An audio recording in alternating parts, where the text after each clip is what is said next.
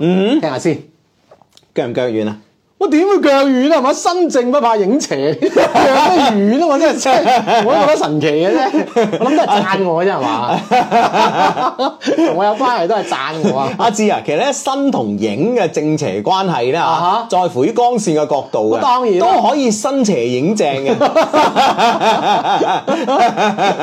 每人哎行得正，企得正，真係好似大佬咁啊！ 唉，Dear Hugo and 智叔啊，新年快樂啊！新嘅一年咧，祝兩位同屋企人咧，最緊要係身體健康。咁啊，大家咁講啦，啊！一定一定一定啊！身體健康最重要。係啦，冇錯啦，咁啊，講起身咧，真係好奇妙啊！誒、本 B 站嘅深度用戶某日咧喺 B 站首頁咧見到 ID 名叫做 Hugo 的一些事一些情發布咗你哋嘅節目下載喎，咁啊，啊，當時咧我真係俾大數據咧驚到啊！啊，咁都知我想聽 啊！ 因為咧，我近幾年咧，從來冇喺 B 站或者微博等任何社交媒體同埋視頻網站咧，搜索過一些事一些情㗎，甚至乎咧已經好幾年冇聽你哋節目㗎啦。講起身真係慚愧啦嚇！啊，不過咧，我係從零三年咧就開始認識雙低嘅，嗰陣咧我仲係一個學生啊，聽咗幾年，進入到社會大學咧就慢慢冇聽啦。嗯，所以咧真係好感謝啊 B 站咧神奇嘅腦電波大數據咧，讓我同兩位咧再重新重遇。啊，推咗俾佢咁啊！哦，見到又翻節目啦咁。係啦，冇錯啦嚇！我發現咗呢個寶藏之後呢，當然啊即刻點開啦嚇、By the way 啊，呢、個 B 站嘅帳號係 Hugo 本人嘛，冇錯，正是在下小弟嚇、啊，果然呢，仲係熟悉嘅味道，熟悉到呢，彷彿俾你哋同埋大家嘅留言呢，啊，氹到我笑呢個行為呢，都好似肌肉記憶一樣啊！咁啊掂啦！唉，就好似咧當年治愈咗被學業纏身嘅我一樣啊，而家咧治愈咗被工作纏身嘅我，萬分感謝，唔使、客氣，friend 啊嗯嘛。嗯啊，呢位 friend 話：，哎我都係喺 B 站咧，經常咧就刷到啊嘛。啊係咩都都推到俾佢啊！係啊！呢、個 friend 話我都刷到過呢個 ID 喎，咁哦啊，係咯係咯係咯嗯，多謝大家，多謝大啊，家。呢位 friend，哎係咪 Hugo 買咗 B 站推廣？啊真係冇呢個 錢咯，啊有有真係真係冇呢個錢，導致於冇呢個諗法。哇！嗯大家知唔知二零二年一些事一些人蝕咗幾多錢啊？歷史以嚟都未蝕過咁多錢啊！唔係應該講歷史以嚟未蝕過錢，但一蝕咧蝕咁多啊！真係啊， 哎你呀講真係係啊，講都傷心啊，真係啊！好咁啊，雖然咧好多年冇聽啦，不過指定動作肯定記得住嘅嚇。嗯。估唔到咧，重遇後嘅 Hugo 咧，雖然二十五歲，但已經有十二歲嘅仔仔同埋三歲加嘅女女啦，咁啊。不過咧，聽落居然咧仲係咁後生，最重要嘅係三觀咧仲係如此地正嚇、而家智叔咧，哇，依然咧任 Hugo 魚肉啊！啊， 你唔你睇解你個為 人。你誤解咗我， 定係誤解咗智叔咧嚇？ 唉，真係啊，咁啊，嗯好咁啊，誒阿智叔咧蠢萌得嚟咧，又適時咁樣展示佢機智嘅一面喎嚇，所以咧雖然啊一 本別，能係咪一個褒義詞？梗係啦， 梗係啦。咁哦冇啲啊！啊我肯定理解係褒義詞。唉，一定啊嘅，一定嘅，一定嘅。哦 OK，一定嘅好喺好唔係你應該堅信一樣嘢啊，係嚇。啊誒，每一個咧出現喺我哋 friend 口中形容你嘅詞語咧，係嘛？都係褒義詞。係嘛？係都係讚緊我嘅。唉，冇錯啦。 OK 啊，好，係，咁啊一定係嘅你成個人咪開心晒咯。我一定都係咪先堅信嘅係啊唉係啊係咯係咯嗯係啦。咁啊，再遇時咧，當年專稱嘅一句智叔啊，啊，真係咧變咗阿智叔啦嗯嚇。但我依然咧咁愛啊智叔啊。嗯 OK，多謝多謝多謝 啊！係咁啊！指定動作之後咧，廢話唔多講啦，馬上咧進入正題嚇。啱啱嗰啲先係正題喎，好唔好 就啊？ 係咯，係我咁啱咧呢段時間有感情嘅事情喺度煩惱緊，正苦於咧冇人可以求助啊！啊，真係估唔到咧，上天俾咗個指示我，嗯話俾我聽，仲有你哋啊！啊，哇！知道佢有問題啊，嗱聲推俾佢啊，係真係 OK。哇！呢、個大數據真係不得了啊！哇得了啊！心入邊係諗咩，腦入邊諗咩，完全知道啊！ 係冇冇錯啦嚇！事情咧要從兩三年前講起啊。嗯，對方呢個男生咧係一個雙魚男。哦嗱，點解話呢封 email 同你有關咧？啊，因為我都雙魚座啊嘛，係因為你又雙魚座啊嘛， OK 雙魚多渣男啊嘛。唔可能多優秀男，雙魚多優秀啊嘛， 你係咪誤解咗人哋嗰句説話啊？咩唔解人啫？哋話雙魚多優秀哦，大問號㗎。識咗個雙魚男，係啦，對方係雙魚男，我前公司嘅同事啊，因為咧我同佢一開始咧喺工作上邊咧冇太多嘅交集，加上咧工位咧離得有啲遠啊，所以咧我同佢基本上冇太多嘅交流嘅，咁啊，後來咧合作咗一啲項目咧，算係熟悉咗啲啦。加上咧，我哋以前啊曾經啊嘅經歷有一定嘅交集啦，所以咧有機會交流咗幾次，我就有咗啲興趣去了解佢啦。啊，因為合作項目啦，所以多咗交流，多咗交流，自不然咧啊吓，就熟落咗。係啦，咁肯定係有啲中意對方啦，啊係哈咪先？如果唔係，點會對對方感興趣啊，啦有？少少感覺啊！係冇錯啦，但亦僅限於我有興趣睇下佢朋友圈嘅呢、個誒、呃地步嚇。嗯，感謝佢嘅朋友圈咧冇設呢個誒、呃、時限啊，啊，我即係睇好耐好耐，係啦，得於是咧，我就可以睇到佢好耐之前嘅朋友圈啊，嗯得以咧發現佢係一個好有趣嘅男生。哦啊，因為佢係中意影相啦，中意畫畫，而且咧畫得好好啊，咁啊，嗯，哎哦，係啊，好有藝術感覺啊！係誒，而且咧佢係誒發咗個附件俾我哋嘅，的確咧呢個男生係畫得幾好嘅嚇。哦，即係將佢啲畫都發埋俾我哋。係啊，啊，證明佢個才華啊嘛嚇，嗯啊，而且咧佢中意咧玩剪接誒、呃玩剪誒、呃剪玩接啊剪輯啦，哈玩魔術啦，啊，中意各種嘅小動物啦，哦會發有趣嘅朋友圈啦，哇！咁即係感覺上呢個人真係幾有趣喎。好好有趣，雙魚啊男真係優秀嘅，其實真係嘅。你睇嗯，嗯嗯嗯，係下咁哦啊咁。樣樣。喂，呢、個 friend 話我睇唔到 Hugo 個朋友圈啊，點會啊？我都係冇設時限嘅喎、啊啊，係喎咁啊啊，好嗯慢慢就對呢個男生興趣加大咗啦。係啦，發現佢好有趣，通通咧都正中我嘅取向啊！哇係，譬如咧，我太喜歡有趣嘅男生啦，加上咧我本質慕強啊，所以咧睇完佢個朋友圈之後咧，就對呢個多才多藝嘅佢咧就好感倍增啦。嗯，而且咧。佢誒呃佢嘅樣啊，其實咧都係我中意嘅類型啊。哦不過當時咧僅限於啊，佢太有意思啦嘅呢個階段，啊並唔係喜歡。啱開始嚇，嗯咁你 friend 話齋一個有趣嘅靈魂咁啊，萬里咩萬里挑一，讓人着迷咁啊，嚇吸引咗呢個女生。嗯係冇。錯啦，咁啊，係係咁啊，小明咧發上嚟係嘛，高中嘅回憶啊，咁啊，高中嘅回憶係我哋係咪？嗯，係啦，咁啊對呢個男生咧，終於咧就萌發咗興趣啦。嗯，咁啊，呢、個 friend 話係啊，雙魚座咧多優秀嘅渣男啊，多優秀 男，請將渣字去掉，真係。 你係咩啊？唔係啊，白羊先多啊。咁樣咩？咁樣咩？啊，真 係啊 OK OK， 好，繼續啊。啊，大家唔好爭住，我哋聽埋封 mail 先啊。係，直到咧後來某一日啊，趁領導咧都唔喺度啊，我同另外嗰個同事咧喺公司前台摸魚聊天嚇。男同事 A 咧就同我誒傾閒偈啦嚇，問我：喂，你有冇對象啊？我話冇啊。嗯，咁啱呢個時候咧，嗰、個雙魚男啊，佢咧從門口入嚟，哦睇到我哋喺度傾偈。啊，便順誒、就順口問誒、問同佢相熟嘅男同事 A 啦，咁啊，係喂，你哋傾緊啲乜嘢啊？咁啊啊啊。啊 A 咧就話我喺度幫阿 Ivy 咧話介紹個男朋友俾啊，佢，佢冇男朋友啊，咁啊冇咩意思啦嚇。係啦，然後咧呢個雙魚男啊，佢幾乎係秒答啊，啊不如我啊哦咁啊，喂，雙魚男好內斂喎，咁直接嘅呢個雙魚男啊啊，真係，哦哇阿志你啲內斂係你自己覺得嘅 啫，咁嘅咩唉，嗱，你係咩啊？雙魚咧，好多男生第一印第一印象咧，都係俾人呢種感覺嘅，嗯即係優秀啦，有藝術特質啦。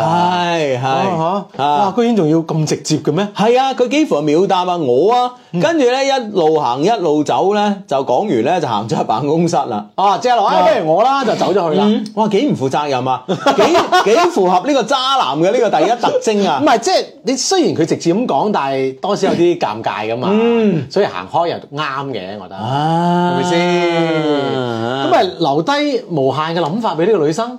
係咁啊， 哦阿係杰點諗啊？我戴定頭盔先， 係我知道咧，佢嗰句我啊，純粹係一句玩笑説話，啊並冇一絲認真嘅意思。不過咧，就喺嗰一刻啊，我真係俾佢撩到啊！係啊俾佢哎啊，雖然明知對方係開玩係啊笑嘅，嚇，哇！俾佢撩到中晒啊，真係唔。係本身印象好好啦，關鍵係啊嚇，係大概咧，就係嗰一刻啊，我真係咧開始心動啦。係咯，佢又話佢，我又冇男朋友，不如啊，係啦，不過咧，畢竟工作上嘅交集咧唔係太多嚇、而且咧共事嘅時間咧都係年零，所以咧一直咧僅限於基本嘅交流啊，最多咧就係翻工嘅地鐵上邊咧遇到一齊走翻公司嘅呢種關係。嗯，後來咧我由於崗位調動啊，就調到咗佢個工位隔離咯喎。哦，近近，咗，嗯，哇，真係咁呢喂。件事即係啊發展機會大好多啊！係咪你嗰個 A 嘅同事咧喺度發功啊？ 啊，咁啊唔知點解，誒近咗啦，係啦，我嗰時呢，我記得啊，我暗暗開心到呢，好似細路仔誒嗰時啊，俾俾老師呢調位調到呢中意嘅男生旁邊一樣啊，一樣咯。而家你咪被調咗 調咗去你誒中意嘅男生隔離咯，係係咪哦先咯，即係嗯就係當時嗰種感覺啦啊係啦。不過呢，因為呢無耐之後呢，佢又離咗職啦，所以呢，其實都冇時間冇機會呢發生啲乜嘢。嚇，哦咁啊，係啦，喺嗰個短暫嘅啊，即係呢個坐隔離嘅一兩週啦嚇。其實咧，呢、呢個時間裏邊，我哋都有傾幾句嘅，而且佢離職嘅嗰一日咧，又同我講過幾句類似上一次誒、呃我啊啊諸如此類呢啲咧，哇輕輕浮啦、撩撥嘅説話，嗯哼。即係佢不斷，唔係即係唔好講不斷啦，都有聊呢個女生， 係咁啊哦，離職嗰日，離職嗰日啊，都講過啊，類似啦嗰啲輕浮撩撥嘅説話。不過呢，由於啊，都冇好似呢嗰嗰誒嗰次講嗰句我啊咁深刻，具體佢噏咗啲乜呢？其實我都唔係好記得啦。 哦，嗯，咁咯係啊，係噃，啊啊呢，個 friend 話雙魚男真係一啲都唔含蓄㗎，經常會俾人哋，經常會俾一啲人哋誤會嘅信號，啊，真㗎嗎？係咁啊。因為太優秀啫，係嘛？ 咩誤會嘅信號係咁啊！啱啱咧有 friend 話雙子都好渣啊，跟住咧誒抖音上邊我發脾氣啦，呢、個 friend 話雙子唔渣，咁啊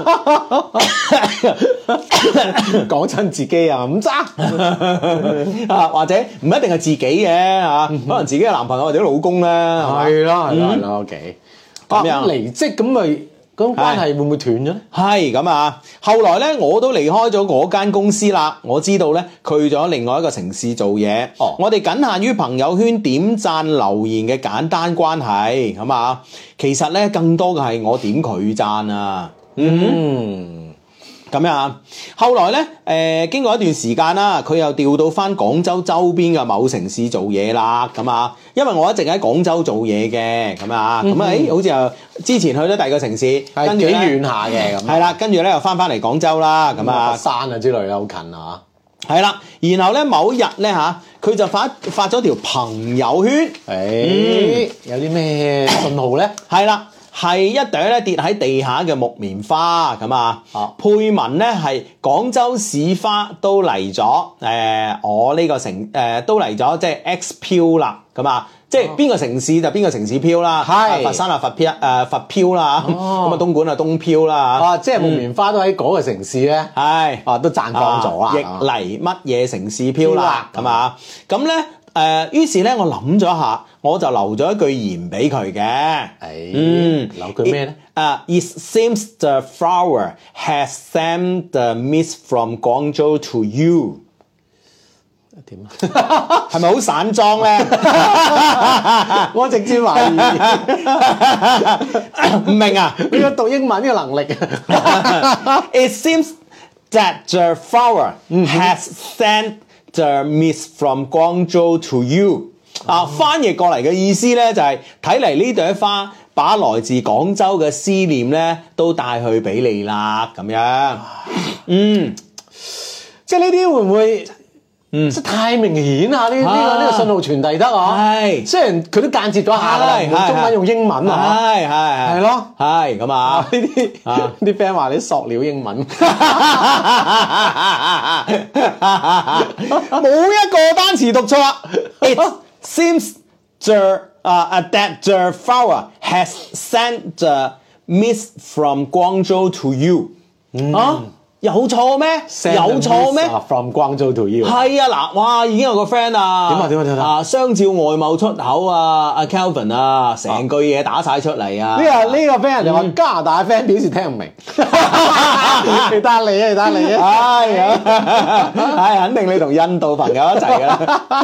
咩咩散裝英文，咩廣英，唉，咁啊，我當時點解用英文係寫咧咯？啊，我係覺得用英文寫咧會比較冇咁刻意咁咯，啊係含蓄啲嘅，係啊啦係啦。嗯啊，咁啊，所以咧就用英文啊，啊，咁啊，誒、其實咧，我覺得兩位如果讀 email 嗰時咧，可以直接讀中文 嘅。呢 個單詞真係冇讀錯，但我聽唔出係英 文，冇種 feel，你明唔明 啊？啊倫敦嘅 band 都聽唔明。弊啦你，啊！你哋嘅你哋嘅首相而家都係印度人啦、啊你你知唔知邊個聽得明啊你？係啦弊啦，唉，咁啊，無無論係境內境外，聽唔明咁點算？唉，咁啊，OK，咁啊，啊，估唔到咧，佢好快咧就覆咗句咯吓、I haven't got that message from the city by from you 哇，啊啊，but from you 咁啊，嗯，即係咩意思啊？ 聽唔明。咩食住你都明啦啩 O K O K， ？I haven't got that message from the city, but from you 啊！啊哈啊，我並冇收到嚟自廣州嘅信，啊，反而咧係收到咗你帶嚟嘅信息。係係係啦，即係唔係即係呢個信息咧，唔係呢個城市俾我 Ừ, 嘅，係你俾係我你，嘅，係啦。哇！我當時覺得佢咧，哇，真係好得啊！係嘛？於是咧，我又一次被佢激到啊！佢有冇再整多句英文俾佢打？兩個人不斷攞英文交流，唉，咁啊，哇，真係得啊，真係得啊！係啦咁啊，男生嘅回應咧都 O K 嘅啊，喂，係咯真係撩到喎吓，係係咁啊！但我呢並冇自作多情，我知道呢個只不過係雙魚男嘅本性罷啦，咁啊，啊本性真係好嘅，係咪先？嗯，係啦係啦。係本性係好， 性本善啊嘛，係啦本性係好嘅人人之初性本善啊， 咁係咪先？咁你終終於喺中國古文化裏邊揾到一句咧嚟證明自己係好人。 啊！你真係得啊你！係咪先？本性好啊嘛。嗯，係咁啊！呢、個 friend 話，呢、個 friend 叫十六啊，佢話咧雙魚啊，真係好有浪漫細胞噶，好似天生咁樣啊，與生俱來啊，O K，啊，浪漫咁樣啊，你睇係下個男生就一幅個女生嘅係嘛？係喂喂，講到英文咧，我我今日咧聽阿誒劉聯雄先生嘅呢個記招咧啊啊即係佢都有用英文。係啊，佢都有英文嘅，啊，佢都有英文嘅。佢佢一句説話咧，一個成語佢講到好似至少講咗兩次嘅，係係啊，叫做 top three、top four、 top three top four top four，啊，咁即係點啊？講三講四。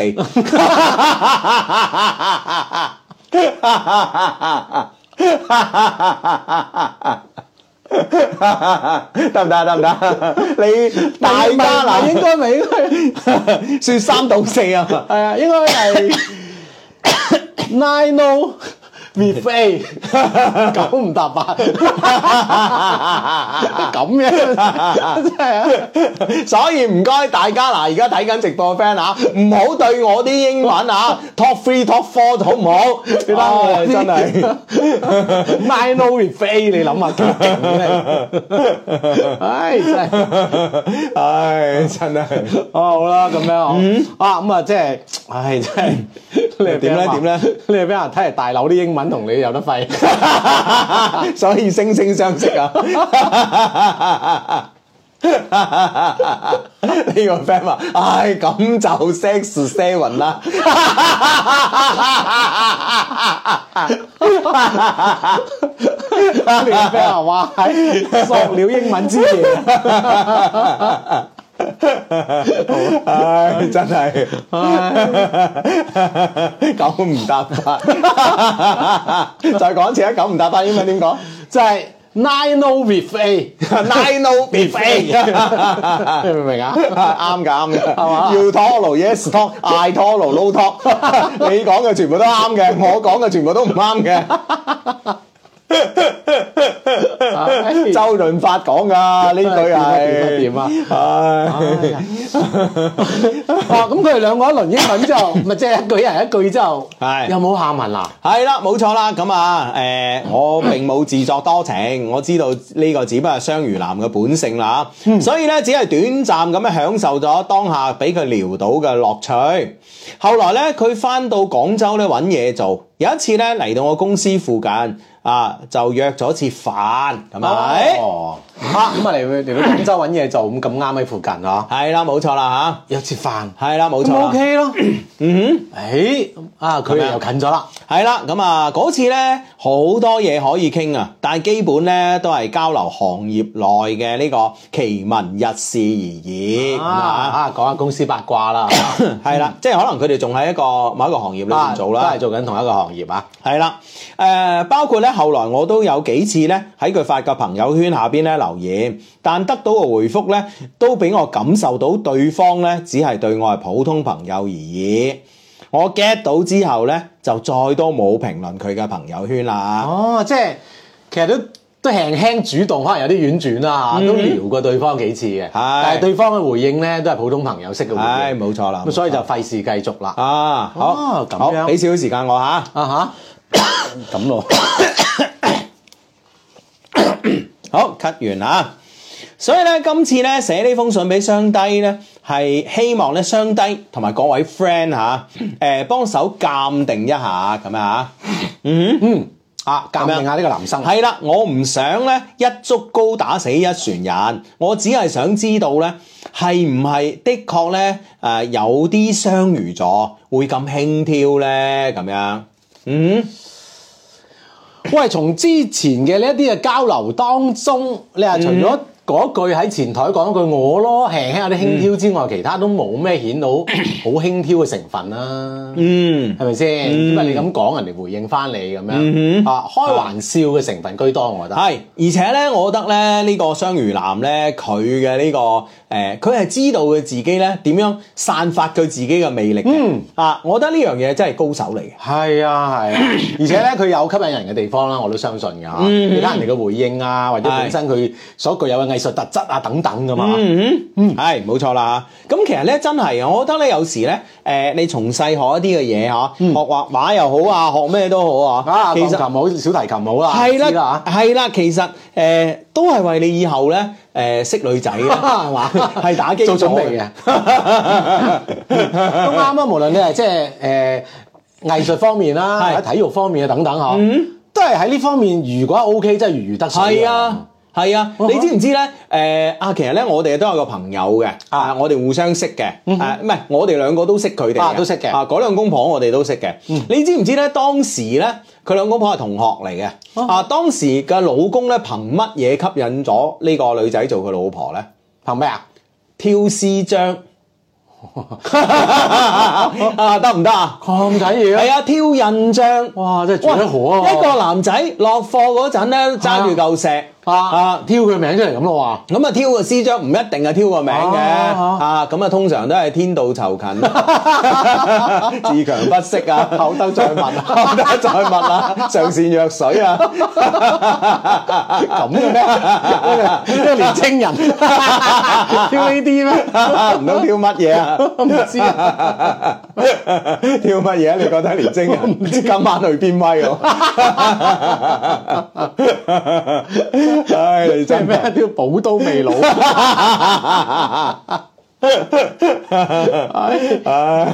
咁啊係啊，真係，喂，真係咧，你即係諗唔到咧，一個男生咧具備呢樣嘢嘅呢個，都可以吸引到女哇，生。都可以吸引到女仔，個女仔覺得佢好成熟穩重，你知唔知 啊？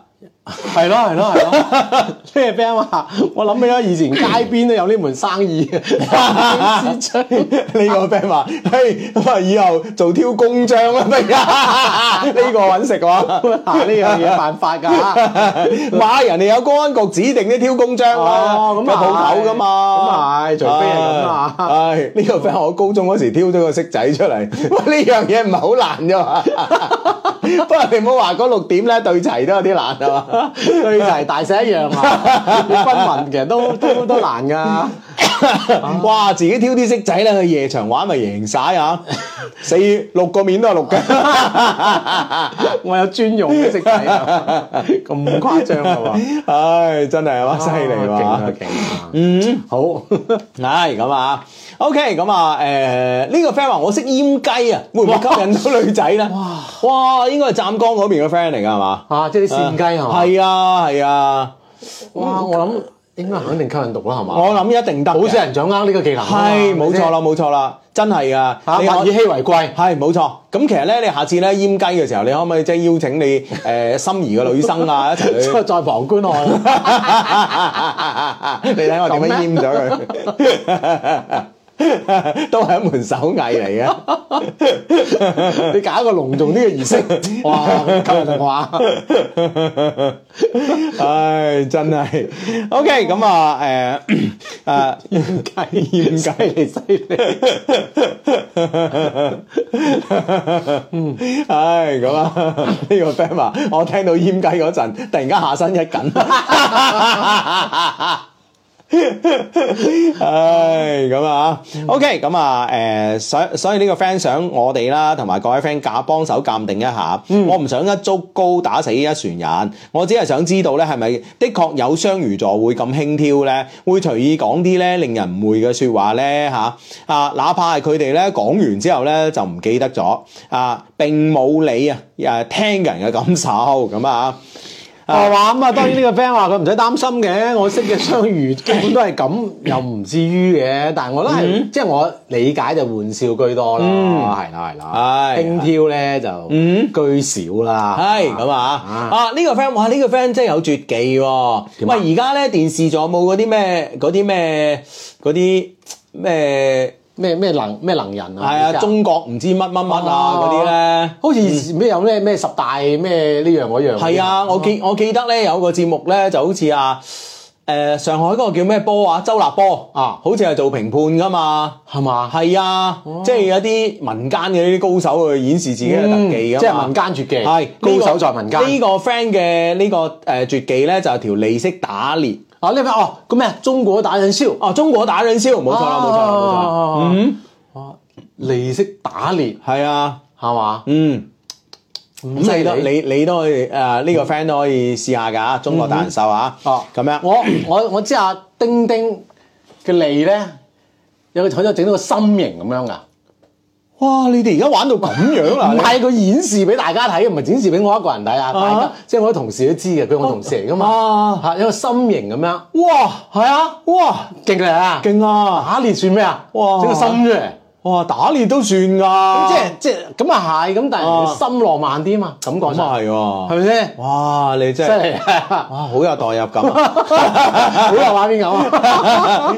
哇得喎，係啊，哇真係啊，勁勁啊啊勁啊勁啊勁啊！啊嗯你講勁啊開利打獵，我諗起啦，真係係咁啊，咁咧佢話咧誒誒雖誒，而且咧雖然我已經死心啊，不過因為佢咧實在係太符合我嘅理想類型啦，咁啊咁，點解唔主動啲啦所以咧仲係控制唔住，間中睇下佢嘅朋友圈，所以咧最好咧就係相低可以鬧醒我啦，咁啊，本來咧冇打算寫咁長噶，但估唔到咧仲係囉嗦咗啊，希望咧能夠被揀中，啊、如果揀唔中都唔緊要嘅嚇、因為咧同你哋講完呢啲事之後咧，我已經舒服咗好多啦，老土啲咧都要講句多謝你哋一直喺度嚇，嚟、自我哋嘅 friend 啦，啊 Ivy。嚇？啊，Ivy，多謝你，多謝你，啊係啦，一路都係 friend 嚟噶嘛，我哋嗯，係啦，我諗會唔會女生其實佢真係好中意呢個男生咁啊？誒其實我係贊同你作為一個雙魚男嘅一個建議㗎嚇。啊點啊喂，真係其實女生可以主動去追呢個男仔啊。係啊，既然唔得咪唔得啊咯既然你覺得咩都啱你，係嘛？外形啊，才華啊，係啊，孖咗興趣愛好啊，傾偈又啱嗯係啊 feel 啊，咁樣。係啊。嗯哼喂，其實我覺得真係可以去試下㗎喎。係啊，對方唔主動唔代表呢件事唔成啊嘛。既然我哋嘅 friend 其實咧而家都叫叫做話拿得起放得低，係咪先嗯？咁咪、嘗試下咯，係咪先？係嘗試下咯，咁啊主動啲誒、呃用我哋嗰招最 basic 嘅招數，係霸主。霸住咁樣嗯係啊，咁啊嗱，咁啊佢而家已經喺廣州做嘢啦，大家見面又比較方便啊，大家又同一個行業嘅，啊咁啊經常咧嗯約多啲飯咪得咯，嗬係啊對方都約過你食飯啦。係啦，冇錯啦，咪約多啲飯啊，咁樣嗯係係咪先？咁我相信我哋嘅 friend Ivy，佢一定有佢自己嘅個人之處嘅，肯定啦其實咧，我覺得咧，呢個世界上咧，每一個人咧，天生我材必有用嘅意思咧，就係嗯呢個世界其實每一個人咧都有佢吸引人嘅閃光點嘅，絕對只不過咧有時係自己冇發覺嘅啫。係嗯啊，又冇發覺啦，或者係唔輕易咁展現出嚟啦，咁啊，係咁啊，對方肯定覺得係你係好傾嘅，先會係嗯約你噶嘛。係呢樣嘢冇問題喎，孖手即係下次嘅交流唔一定就咁婉轉用英文啦，係嘛？嗯只要用中文都得啦。係啊對方咪更加明白啦。係啊係啊，我我其實覺得真係咯，喂，不如個女仔咧，你誒試下啊嚇。係啊，即係有時啱嘅人都唔係咁容易撞到噶嘛。係啊，冇錯啦，咁樣啊。一些事，一些情，廣告時間。一年一度嘅一塊過年火熱進行當中，一蚊雞可以當幾千蚊使啊！一年嘅裝備一次過買齊晒，買衫褲鞋襪，買靚酒美食，買生活用品，買健康產品，買送禮佳品，通通一蚊搞掂！全年最最最最最最抵，錯過就要等多一年噶啦！即刻上官網一塊過年啦！O.K. 啊，K.K. 嬲咧就問下 Hugo 芝芝咁啊，馬麗道夫呢兩款有咩區別咁啊？誒攞俾大家望一望嚇。嗯，好啦，馬利道夫呢兩支咧都係馬利道夫嘅 S.O. 咁啊，嚟自呢個法國雅文邑地區嘅 S.O. 咁啊，呢兩支有咩區別咧？用用量係一樣嘅，都係七百毫升咁啊。呢、個樽咧就係、誒、原樽啦，啊呢、個樽咧都係原樽嚟。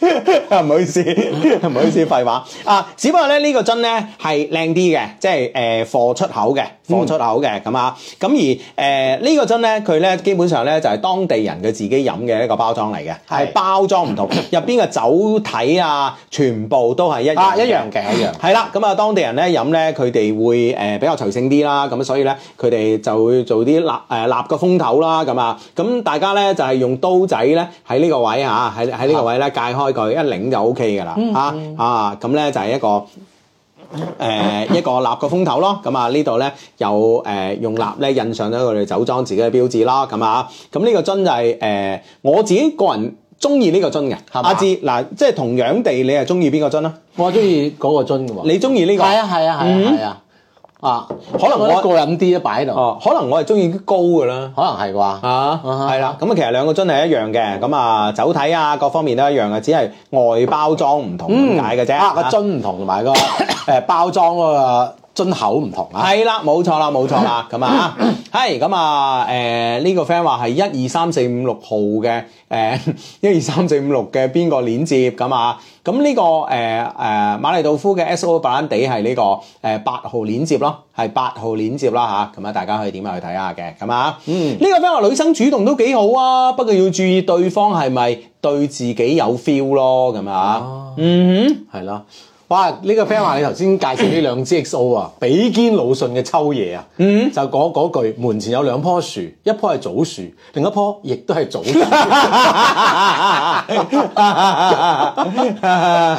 樹。一樣。係呢個 friend 問阿智叔個紅酒有冇包裝盒送人用合適？有嘅有嘅，我哋有嘅我哋紅酒咧專門有專屬嘅紅酒嘅袋嘅，咁啊唉，你放心咁啊送人嗰陣咧，甜咩嚇？係啦，咁啊呢個 friend 咧就問啦，西班牙嘅半乾紅嘅口感係點樣啦？咁啊應該係講緊呢支嘅嚇，講緊呢支嘅咁啊呢支咧呢個誒 Winman 贏家咁啊，咁佢個口感咪誒比較甜美咯，啊就比較甜美咯，就係咁樣，嗯哼。咁啊，通常咧，誒、大家咧睇呢個葡萄酒啦，乾型嘅葡萄酒咧，佢通常咧會酸度多啲啦，單寧多啲啦。咁而呢個半乾嘅誒、類型嘅呢個葡萄酒咧，佢會甜度係高啲嘅。簡單嚟講咧，就係話誒好飲啲嘅。嗯嗯哼，又易入口啦，啊，應該咁容易入講啦口啦。如果係易入口啦，啱啱入門飲紅酒嘅 friend 咧，可以揾啲易入口啲嘅。係係啦，冇錯啦，冇錯啦，咁樣啊，好咁啊，Ivy 嘅問題咧，你覺得點樣啊？係咪我意思真係真係放膽去追啊！係嚇、即係好似你話齋，好難得撞到一個咁樣嘅啱嘅男生咁樣樣。咁啊、係啊既然咧對方同你都係有偈傾嘅人，咁點解唔將呢個偈啊傾得更加深入啲咧？係咯，係咯，係咯，咁啊，好咁啊，誒、呢、個 friend 話啊，你哋兩個啊，小白啊， 太唔敬業啦，直播帶貨人都見唔到咁啊，咁我哋咧見到貨啦，你見到貨就得啦，係咪先帶貨你見人咁 嘅啫，係咪先啊？見到貨位啦係嘛係你又見唔連貨都見唔到咧，就好似 有啲講唔過去 啊！係啊，真係啊！我哋有有做直播，又帶緊貨，咁啱啊嗯咯，係咪先？ 係啦，咁啊呢個 friend 咧就馬里道夫訂單備注包裝類型就可以啦。係啦，冇錯啦。咁你係中意誒高定係矮啊啦？你寫個高同埋矮就 O K 啊啦係。啦，咁啊就好清楚噶啦啊嗯，嗯係咁啊，誒、呢、個 friend 話女仔主動咧，依家的確好普通，但係咧男仔咧好明顯咧喺度講撒網咯。喂，講撒網咪有得嗯有得佢講撒網咯？呢樣嘢同你冇關㗎，係咪先嗱？嗯我哋我哋作為一個成年人，我哋一定要知道自己想要啲咩，個焦點係咩啊嘛，係咪先？啱唔嚇，係啱咯啊，咁啊即係你揀啱你自己中意嘅，嗯，呢樣嘢先係最重要啊！係冇錯啦，咁啊呢個 friend 問誒 H D 好飲咩？啊 H D 梗係好飲啦 HDD 係嘛，H D 梗啊係好飲啦，咁啊咁啊啊 H D 咧呢支酒咧就係、呃同樣咧，就係嚟自呢、個誒、呃智利嘅，嚟自智利嘅中央山谷啦，咁啊釀製嘅葡萄品種得一種嘅啫，就係、赤霞珠，就係、赤霞珠咁啊，咁啊今晚咧呢、個 H D 咧同埋呢個小羽毛咧小羽毛係啦，佢哋咧三個澳洲親戚咧，三個表哥表妹咧，終於咧見面啦。咁啊，所以咧佢哋係一個有一個組合嘅，佢哋係一個組合嚟嘅。大家咧可以嘗試下呢、個誒呢、個智利嘅三兄妹啊。嗯 係啦，咁啊，我睇下係幾號鏈接先啊？智利三兄妹係係啦智利三兄妹 IGD 啊係七號鏈接嘅，七號鏈接嘅嚇係。啦，咁啊都係一個組合嚟嘅嚇係啦，咁啊三支酒咧，分別係三支唔同嘅呢個葡萄品種，其實大家可以試下嘅嚇。咁樣嗱，H D 咧就係呢個誒赤霞珠啦，而呢個誒呢個咧就係佳美娜啦，呢支啊呢支小羽毛嘅紅咧就係誒佳美娜，呢支小羽毛嘅紅咧就係佳美娜。咁啊，然之後咧呢支咧白嘅咧誒小羽毛咧就係嚟自呢個長相思嘅呢個葡萄品種嘅，咁啊，嗯咁大家咧買呢個組合嘅話咧就可以試晒，誒三種唔同嘅葡萄品種釀出嚟嘅酒咧，到底係感覺係點樣嘅，咁啊。係啦，一個組合咧可以了解三種嘅葡萄品種啊！係咁啊！呢個 friend 話 Hugo 間屋咧啱啱裝修完，想買幾支紅酒咧擺酒櫃啊，買邊種好咧？咁啊買晒佢啦！我介紹嘅葡萄酒咧係咯，冇一支係唔好飲嘅。我可以好自信咁同你講，我介紹嘅葡萄酒咧啊，無論葡萄酒啦，定係啊啊定係 XO 啦 XO 係啦，啊咯冇一支係唔好飲嘅嚇。嗯，擺滿酒櫃去嚇，係啦，冇錯啦，咁啊，誒、呢、個 friend 話開罐誒、牛耳仔啊，油角笑口棗試下，咁啊陣間陣間先啦，陣間先啦嗯嚇。嗯啊，好多 friend 咧，其實都鼓勵我頭先嗰封 mail Ivy 咧主動啲嘅。佢話即使唔得咧，自己都可以死心啊嘛，唔想唔係落，啊好折磨自己啊。咁啊係啊，的確又係啊。係啊，係啊，係啊，咁啊，誒呢個 friend 話買好買咗七號鏈接啦，幾時發貨啊？聽日，聽朝早就發貨啦，吓，嗯嗯。嚇，放心，好快收到嘅。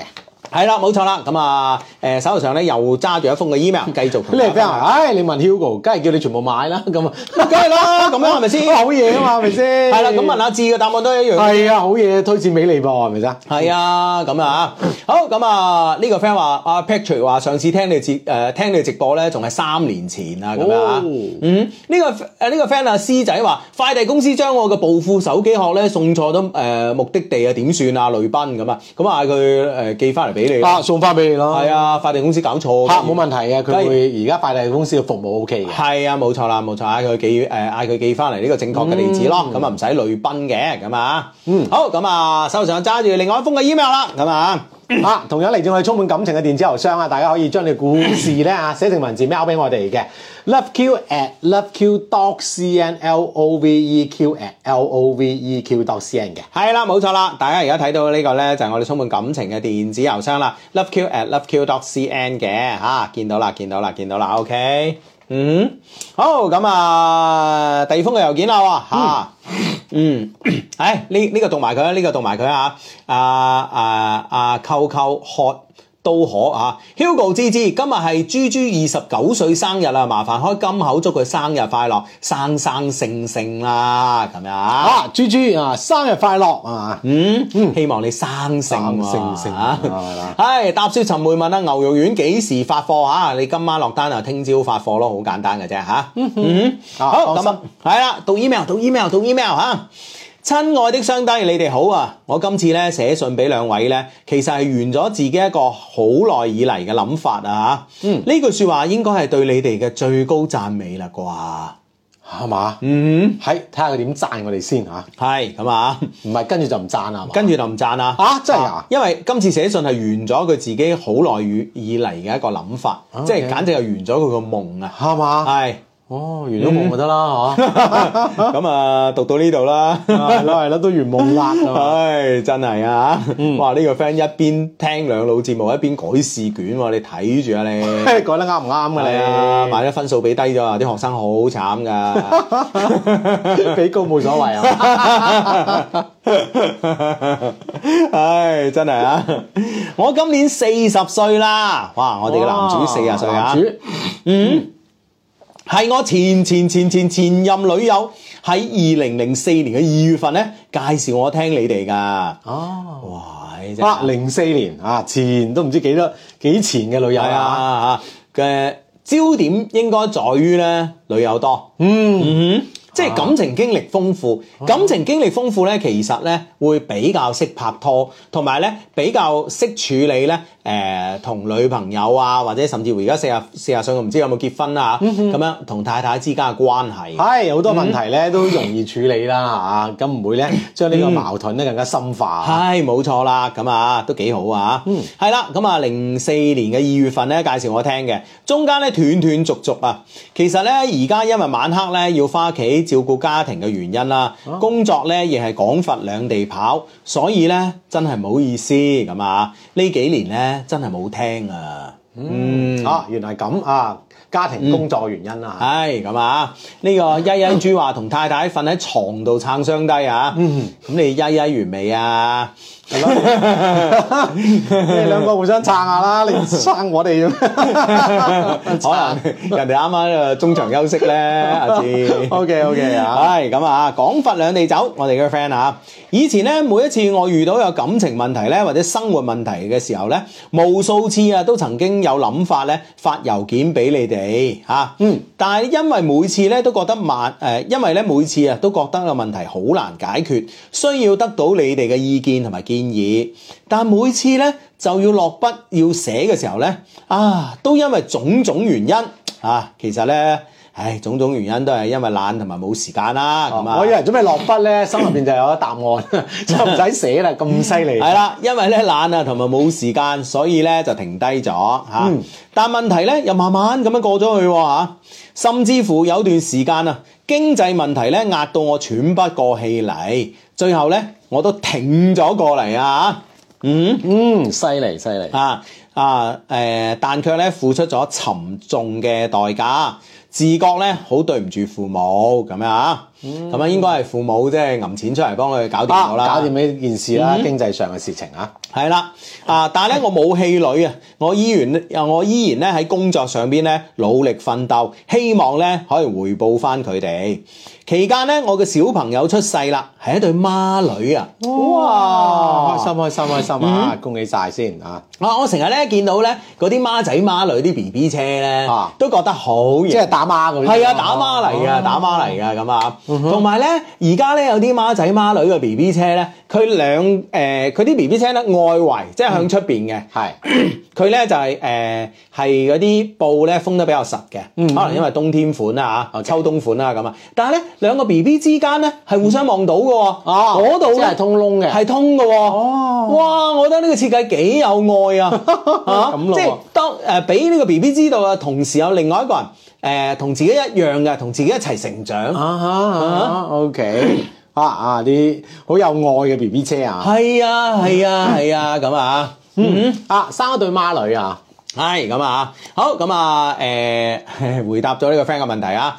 請問馬麗道夫嘅樽誒呢、個酒可唔可以發圓樽？係冇問題嘅，冇問題嘅，可以發圓樽。啊，你備注下，啊，你備注矮就得噶啦。啊你高矮係啦，嚟兩個區都分嗯兩個都係圓樽啊嘛嚇。你你中意高嘅定中意矮嘅嚇？啊，或者高低都得嘅嚇。嗯嗯，係啦。啊，或者咧，自己要呢個咧就係誒寫 高，係啦，咁啊，呢係個啦中意呢個寫矮咁啊，嗯，我讀到邊度啊？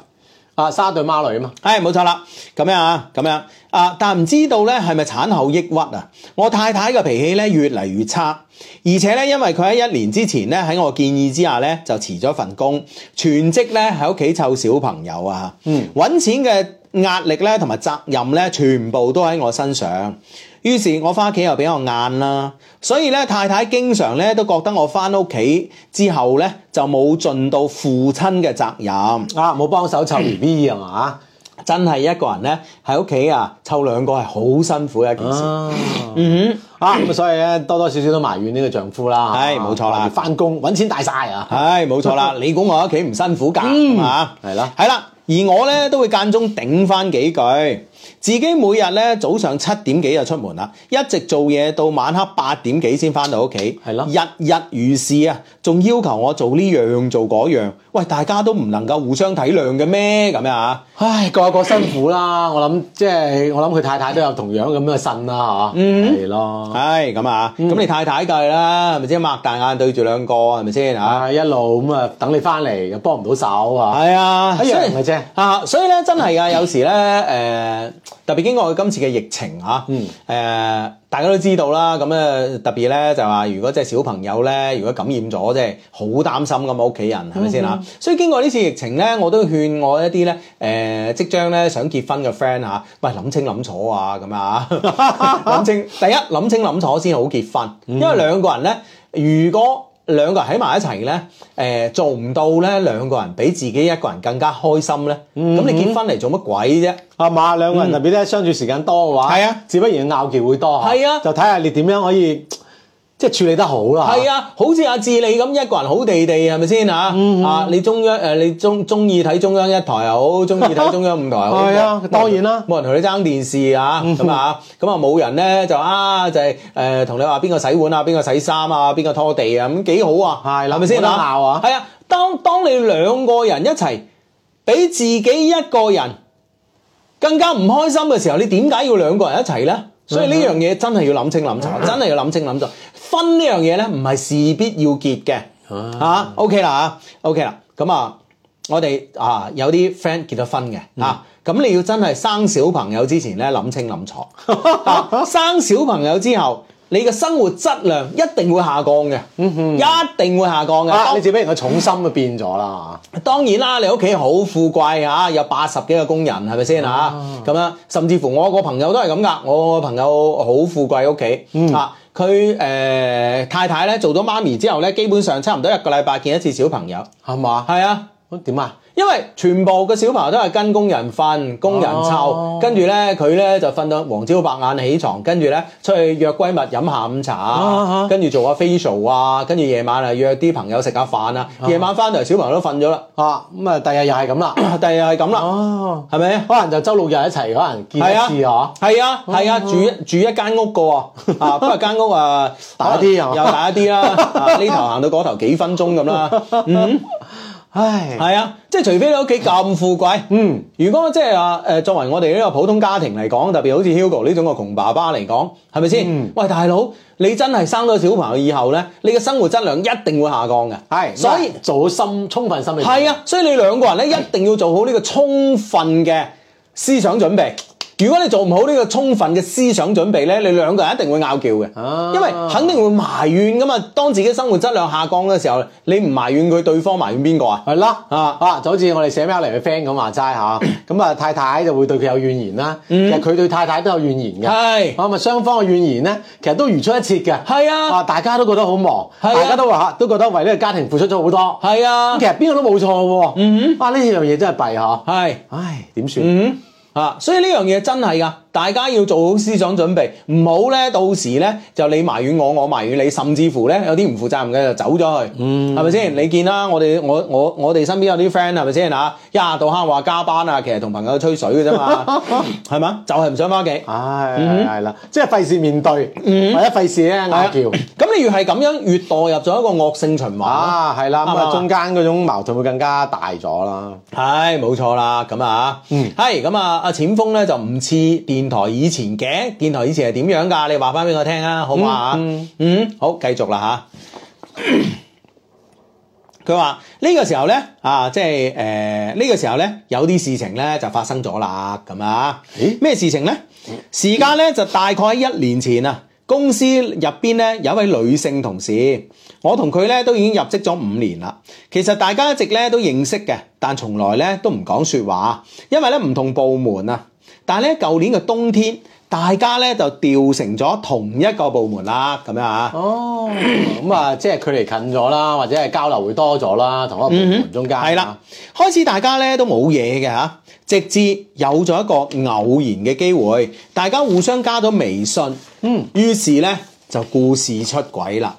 啊嚇，就開始傾起身啦。 嗯，故事咧就開始啦，唔係，其實咧佢係寫故事開始嘅，只不過我見到誒、呃屏幕上邊阿潘潘潘咧打出軌， 就開始咗出軌嘅故事 我啦。同我呢個處理中間就 出咗少少 問題，唉，故事就開始啦吓、我哋發現對方呢，原來先至真嘅係自己嘅不生所愛啊！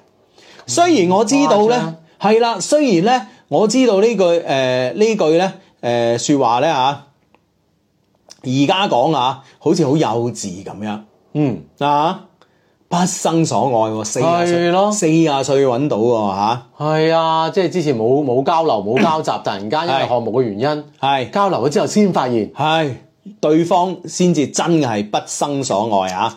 所有嘅一切呢，都係如此地美好啊！所有嘅事情呢，都係如此地合拍啊！能夠連續傾偈廿四小時不間斷哇啊！甚至於呢，誒、呃如果唔係彼此已經有咗婚姻，絕對馬上呢就會去註冊嗰種啊！即係兩個人都有呢種感覺。都有呢種哇，感覺相見恨晚。嗯哇，原來對方係咁了解自己嘅，我哋係如此契合嘅。嗯，呢、個 friend 話又係蘇眉咁啊，啊呢、個 friend 咧比佢更進一步啦，準備煲臘味飯， 唉真係啊！咁咯唉，咁啊，相低你哋講呢出出軌嘅大戲係咪誒呃出軌嘅呢場大戲係咪都係如此咁美好嘅咧？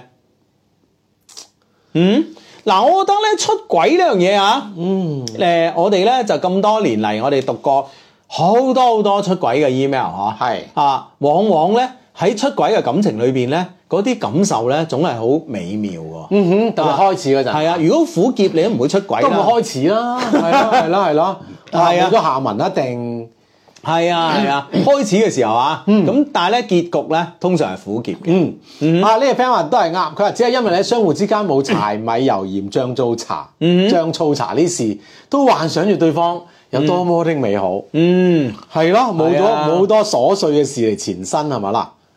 係咁啊。啊，咁啊，其實咧期間大家都有掙扎嘅，畢竟咧大家都有各自嘅家庭，都有小朋友。但係喺同一部門做嘢，我哋兩個咧都唔忌諱嘅，講笑啦、打鬧咧、嬉戲啦，旁若無人啊。啊點解咧？嗬、喂，四廿歲又拍多次拖，其實你都冇話幾刺激㗎，字係咪先？啊喂，佢嘅旁若無人係咪因為大家都知道佢各自有家嗯庭？唉、都係佢兩個都係開玩笑嘅啫。係咪咁樣有恃無恐法咧？嚇、係咯，咁啊，哦係啦，咁啊，豬豬咧的一些事一些情話過咗十二點，又大一歲啦噃，咁啊喺度咧同你誒講聲預祝你生日快係樂啊！生日快樂，生日快樂！係呢、個 friend 話 Hugo，啊你咁樣講，你太太聽到會唔會有諗法嘅咧？其實我講嘅係實情嚟嘅。嗯我講嘅係實情嚟嘅，作為我哋呢啲普通嘅家庭啊，咁啊星斗市民啊，你有小朋友，生活質量一定會下降，所以兩公婆一定咧要互相體諒，同埋要有足夠嘅愛啊，知唔知啊？我嗯係所啦，講有嘅好多矛盾噶嘛，係啊，睇下點樣克服。係啊，啊，嚇嗱，佢進嗰時我咪退咯，係咪先？我有脾氣嗰時佢咪忍咯。你只能夠係有一個咁高度嘅默契，你先至會喺呢個生活質量下降嘅同時呢，又唔影響到你夫妻之間嘅感情，又唔影響到你家庭入邊嘅氣氛。嗯，啊，真係㗎，呢、個呢就係我自己嘅呢個處理方式啦。我相信我太太聽咗之後一定好滿 意啦。係嘛？基本都係之後你退啊！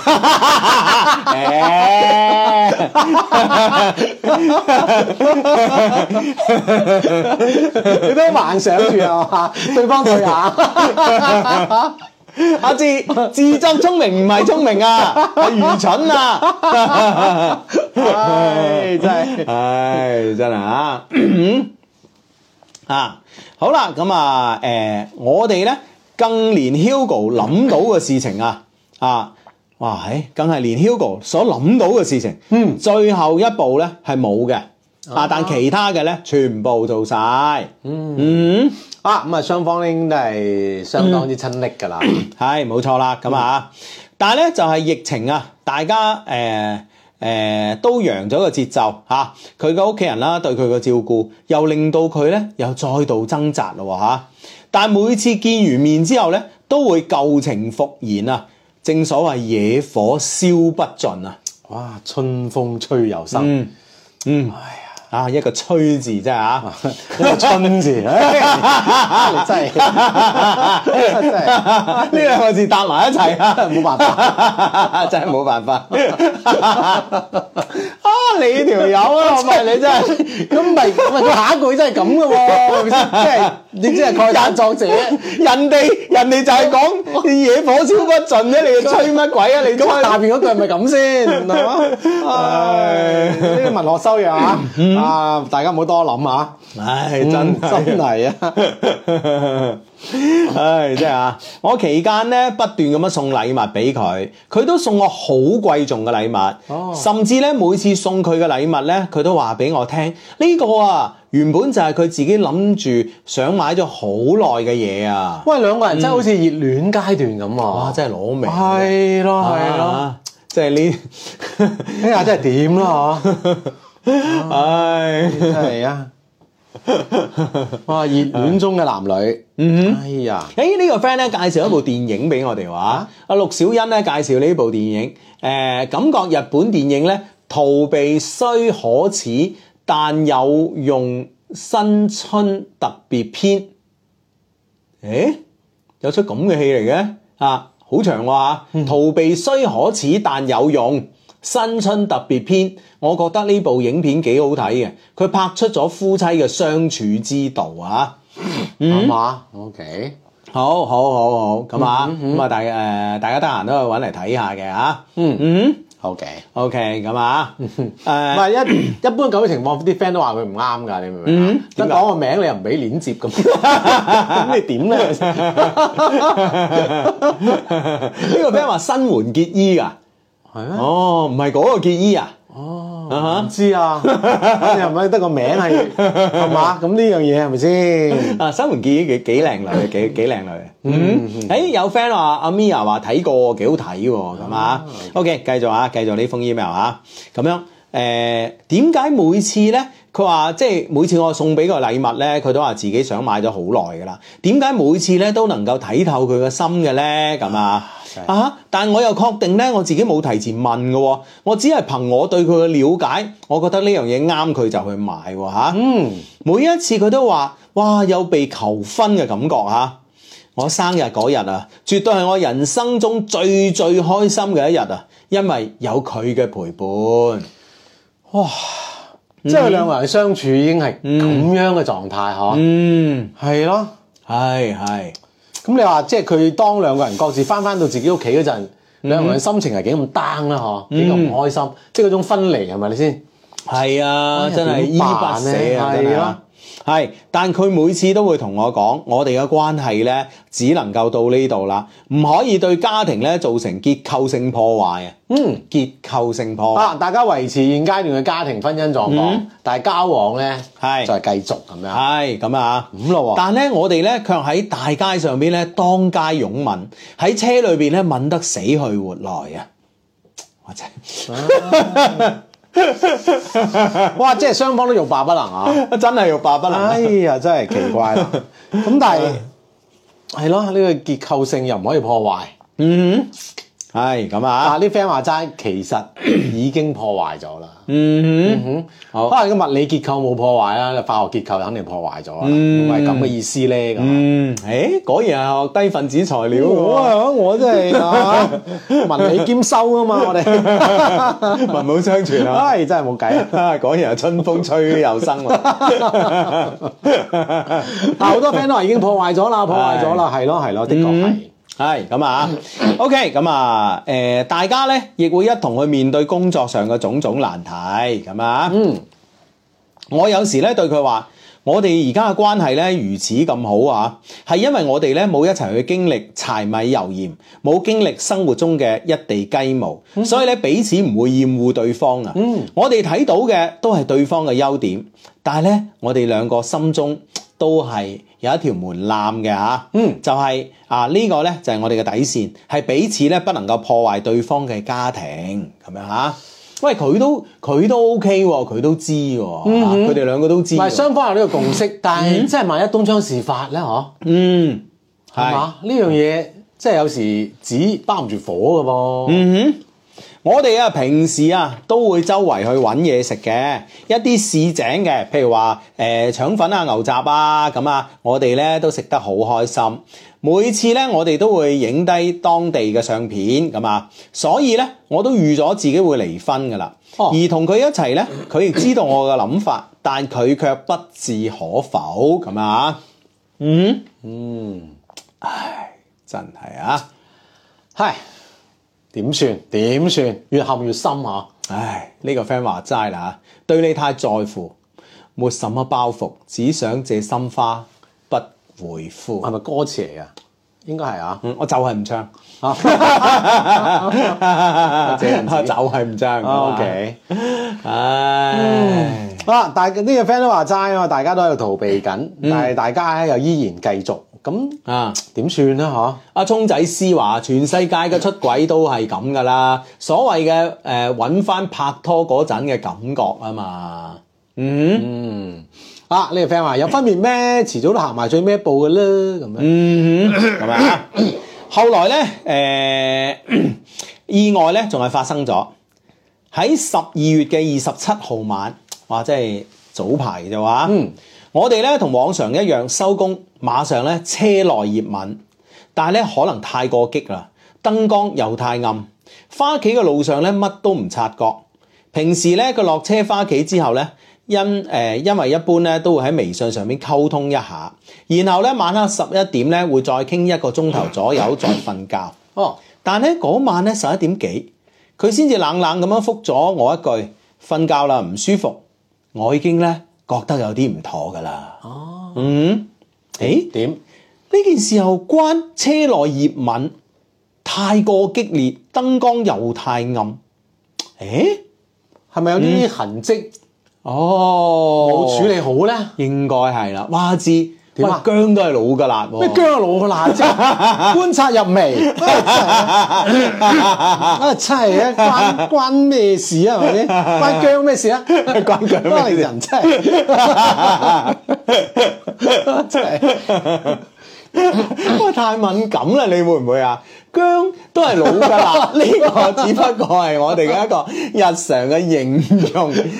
我先係關啊一個人姜咩事 一個人經驗豐富，我係觀察入微，真係啊！啊，老姜居風啊！呢、個 friend。唉，唉真係咁咯喎，真係。好啦好啦好啦，繼續啊，繼續睇落去啦。應嗯該可能俾你估中啦。應該係啊，係，後來咧問咗好耐，佢佢就話今日咧係我哋兩個嘅最後一日啦，以後咧大家都唔好再有咩交集啦。我睇完之後咧，成個人都呆咗係咯，啊哈！跟住咧，佢終於最後都講咗，佢條頸上邊咧有咖喱雞。哦，哦，即係俾老公發現咗，即係俾佢老公發現咗啦。嗯，咁一審之下，係咪？唔使審啦係嘛都？要審下㗎。啊咁咁我問，咁係咪就呢個女生就坦白咗？蘇永康話齋啦，越問越傷心啦呢啲嘢。咁都有問㗎係 嘛？啊， 唔係，即係睇佢老公包唔包容嘅啫嘛。我覺得啊，啊我覺得咧，而家呢個誒佢嘅呢個女同事啦嚇，啊嗯咁樣呢個女朋友嘅呢種反應，我覺得佢老公咧係可以包容到嘅。所謂嘅包容咧，就話只要你冇下次啊，只要你改一個，啊，只要你冇下次，我哋可以繼續嘅，嗯哼，係咪先？啊，意思咁係啦係啦。咁既然咧，誒、呃基於呢種嘅出發點，所以我覺得嗯咧，真係未必問嘅喎，係咪先？咁如果佢即係喂其實呢啲佢老公唔問， 嗯誒呢個即係故事嘅女主，嗯佢自己反省，哼，唔係啊，佢老公話：我係兩個哦，你你照下頸啦，誒、你照下頸啦，你條頸上邊有咖喱雞啊，咁樣咁。啊！我希望唔好唔好再俾我發現第二次，或者我希望你出邊關係斷咗佢，可能就係咁樣啦，係咪先？與其實如果問得越細緻，嗯，細誒、呃知嘅事情越多，啊其實佢自己嘅消化功能真係未必頂得順㗎。係啊，啊嗯但好多時候係忍唔住㗎嘛，關鍵係咁啊，睇下佢老公有冇大智慧啊咯。即係忍唔住會問㗎嘛，啊，即係睇佢老公對於佢哋呢個夫妻關係，誒佢嘅呢個誒、呃情商有幾高咯？嗯係咪先？啱唔啱啊？係咯，或者會唔會係一早已經係有所察覺咧，定係點？真係唔知啊呢啲啊。嗯，啊呢、個 friend 話越過道德的邊境，我哋走過愛的禁區。嗯，啊真係就逼我唱歌啊！呢、個 friend 係明明 無餘地再過問，真係無餘地再過問啊！唉，嗯，咁樣啊，啊呢、個 friend 話咖喱雞唔係口紅咩咁啊？咁我諗個女主頸上邊嘅痕跡，咁肯定係咖喱雞啦。係啊，個男主好少話即係 搽唇膏㗎係嘛？係咯係咯啊，嗯，咁樣啊，誒、頓時咧，我覺得我真係毀咗人哋嘅家庭。我就算再唔捨得，都冇面目去見人啦。試諗一下， 自己作為一個男人嚇，自己嘅太太頸上邊有吻痕，嗱呢個講得吻痕啦，咖喱雞啊嚇，係啊意味住接近咩都可以做啦。我自問啊，我自己放着俾我自己，我就接受唔到啦。嗯嗯，係啦，咁啊，即係設身處地咁同身受咁感受下個狀況，如果發生喺自己身上嚇，係係係咪啊？佢同我講，今次咧佢嘅家庭唔破裂啊，已經係上天嘅恩賜啦。同我嘅關係咧，亦到此為止。大家以後咧都唔好再有咩交集啦，更加冇話食飯傾偈啦。講真啦，我真係一下子咧接受唔到咯，直到依家都係意難平嚇、以咩難咩平啫，哥哥仔啊，其實你唔啱在先嘅喎，係啊咪先啊？如果你夠姜，你自己離咗婚先啦，係咪先？嗯，係嘛？又搏好彩咁，而家喂好彩唔係你太太發現，係佢老公發現喎係啊，你自己屋企安然無恙嘅同時，係人哋家庭點咧？係啊，咁你都算好彩嗰個啦，嗰個仔嚇冇貪勝不知輸啊！我同你講嚇。 咁樣啊，誒、本來兩個如膠似漆嘅人啊，突然之間一夜之間咧變得如此地陌生嚇、雖然咧之前咧對呢個結果都有預計啊，但係咧卻來得如此猝不及防嚇、我真係無法自拔咯咁樣。嗯，我希、我哋之後咧亦經歷咗好好嘅交談，我話我會辭職，避免大家見面難堪。嗯，只係咧希望大家以後咧仲能夠好好説話，但我絕對唔會再打攪佢。佢話：大家以後咧都係同事，冇必要再大家分享啲乜嘢嘢，大家嘅交流咧都限於公事啦。佢話希望我明白今日咧對佢真係傷害好大咁啊！佢要重新生活啦，不能夠一錯再錯，但絕對咧冇怪我，因為一切咧都係佢自己心甘情願嘅，只係咧大家確定咧係唔可能再有交往啦。亦勸我咧唔好辭職咁啊，仲話咧我哋最後嗰日咧亦係非常之開心嘅，唔好再唔開心啦。因為本身佢就係一個咧非常之中意笑嘅女人。佢話：如果我走咗，就冇人 back up 佢嘅 case 啦，咁啊。言語間咧表達得好開心，亦好自然，就好似當初一樣啊。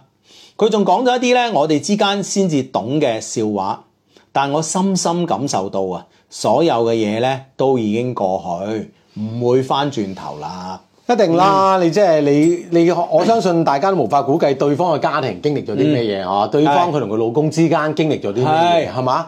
咁人哋對方仲可以咁坦然咁樣同你講一啲嗯都嘅算係咁啦。都算係咁啦。因為喂咁，其實嘅人生呢，你唔好話女方呢兩公婆呢個情商都幾高啊。係啊係啊係係啊嗯，，會唔會個先生都之前有把柄㗎啦嚇？你做初一，你做初一，我做十五，OK 啦，而家對等啦。哎呀！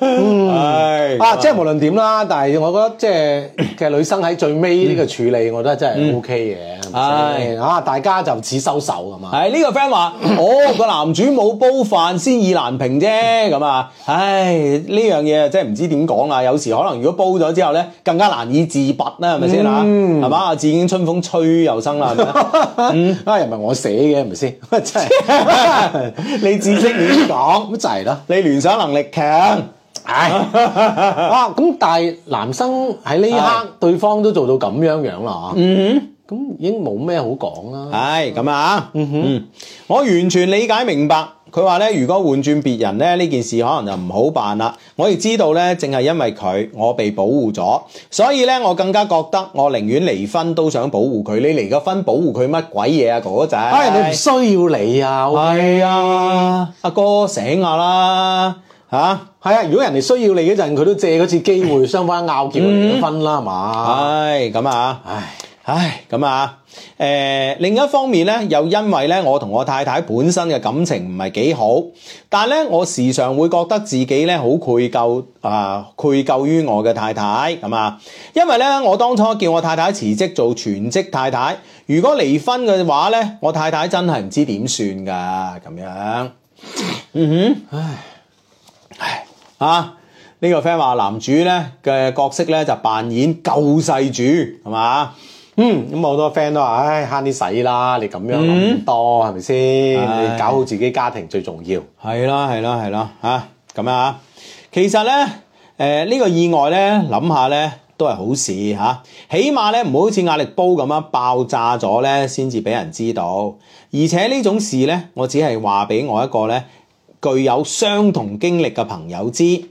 佢話一係你哋兩個咧就鐵咗心，一直行到底，付出點樣嘅代價咧都在所不惜。但係如果永遠咧停留喺唔見得光嘅層面咧，仲不如咧盡早解脱。佢仲話好彩啊，唔係你被撞破啊！如果件事發喺誒、 呃發生喺自己身上啊，哇咁啊真係煩死你啊咁樣啊！就係咯，即係其實咧，就係呢件事上，對方承擔咗一切啊！嗯啊，你自己安然無恙嘅 同時，咁你應該就懷住呢個愧疚之心，係咯。啊，對自己屋企好啲啦。係啊，係啊，相低啊，我嘅故事咧講完啦。我同佢嘅故事咧好多細節，因為咧本人真係好難抽離啊，所以咧都避免細講啦吓。本來一個四十歲嘅男人唔應該有感情嘅問題啊。我亦自覺咧，我呢一世咧啊，我本來都自覺，我呢一世咧都唔會寫信俾你哋求救嘅，咁啊。嗯，其實咧，故事結束咗，我心裏邊咧依然非常感恩，能夠喺二零二二年咧遇到佢。無名份的浪漫，飛蛾撲火的愛情，所有都敵不過現實。喂，我覺得咧，唔係所有都敵不過現實啊，係所有都敵不過道德。嗯，因為你做呢件事咧，嗰仔坦白講，即係我哋嘅 friend 啦，我都因為我呢個人咧就幫理不誒、呃、幫理不幫親喺我哋度行唔通嘅，我係幫親不幫你嘅，嗯、啊，即係你係我哋嘅 friend，我一定幫你。但問題喺我呢度咧，我都覺得喂，你真係吓，而家即係你叫我好好彩㗎。係啊，即係呢下你仲心有不甘，係啊你仲唔收手，仲諗係啊住以後點點點，我我覺得盡你真快回歸家庭啦。係啊，我覺得你好好彩㗎啦，你執到㗎啦你。啊！好啦，如果有來生啊，我哋只能夠祈求能喺對嘅時間相遇啊！所以呢兩日佢都喺屋企辦公，避免見面。今日落班，因為咧只有我哋兩個暫時咧唔使翻佛山，但下個星期咧就要翻去啦。所以咧，我將我嘅我哋嘅細院啊執拾好，準備離開嘅時候咧，不禁咧有種凄涼嘅感覺。啊！依家咧只係想相低咧俾啲建議同埋安慰，能讓我嘅心情好過一啲，好抽離一啲。因為佢個魅力咧，真係勝過之前咧所有女朋友嘅總和啊！確實咧，心情咧好難平復。且如果我辭職，是否為誒、呃是否為一個較好嘅選擇呢？相低請告知是否會被讀出，會嘅話請告知一下時間，我會準時收聽。嚟自我哋嘅 friend 嗱，我唔讀全名啦嚇，嚟自我哋嘅 friend 誒阿伊君啦嚇，伊君啦，嗯，係啦，事至此咁樣已經誒呢、個事情咧，雖然咧就即係行尾嘅方向啊嚇，而家咧就因為東窗事發，嗯等大家各自家庭回翻翻回歸翻正軌嘅同時，嗯即係心有不甘嘅心情咧，嗯都躍然紙上啦嚇。但問題係。